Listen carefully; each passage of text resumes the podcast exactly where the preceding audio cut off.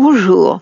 Eh bien, je n'étais pas là en décembre 1941 quand le Premier ministre anglais, Winston Churchill, est monté à la tribune du Capitole pour demander l'aide américaine pour mobiliser le Congrès contre Hitler et ses alliés.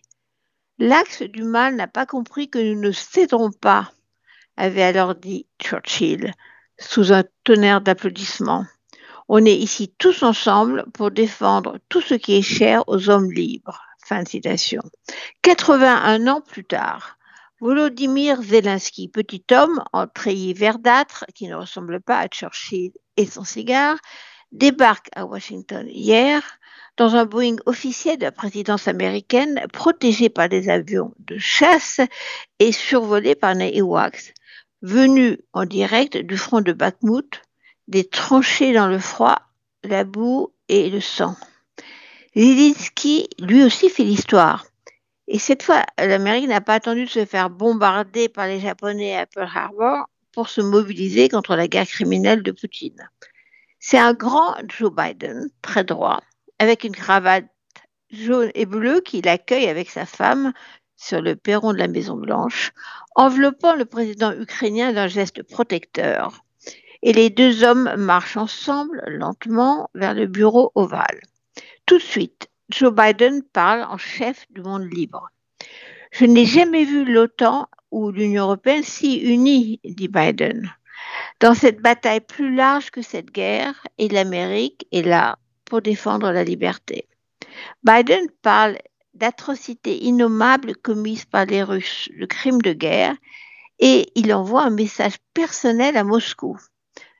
Poutine va échouer, dit-il. Il ne peut pas occuper toute l'Ukraine et il est important qu'il voit que nous sommes ensemble, qu'il ne va pas y arriver.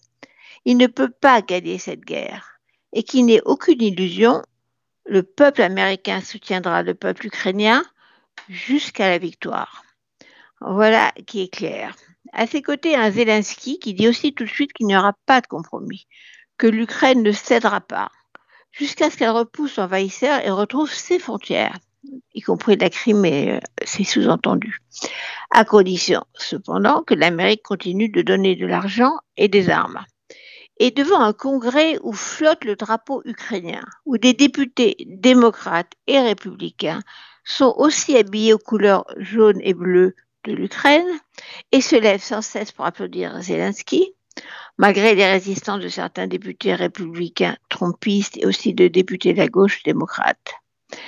Zelensky remercie le Congrès et répète encore et encore que sans les armes américaines, la guerre aurait déjà été perdue. Maintenant, dit-il, nous avons besoin de survivre à cet hiver.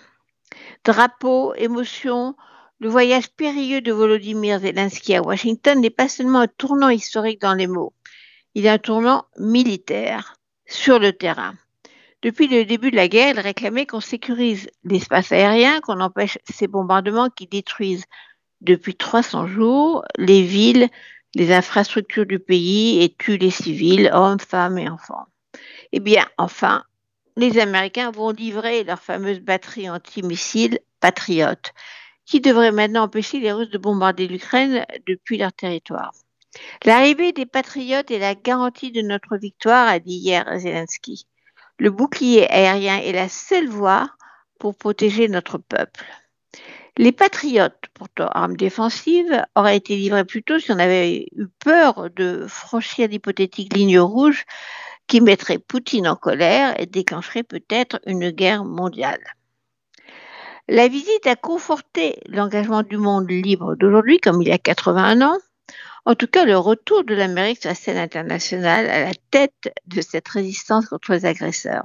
Hier soir, on entendait des Européens, des Français, dire comme d'habitude qu'ils regrettent que les États-Unis prennent le leadership et pas nous, l'Europe, la France. Alors, qu'aurait-il dit en 1941 Pourquoi Zelensky n'a-t-il pas été à Bruxelles, ai-je entendu, plutôt qu'à Washington? Oubliant que l'Europe n'a toujours pas de défense commune. On peut leur répondre déjà que les antimissiles patriotes sont livrés par les Américains.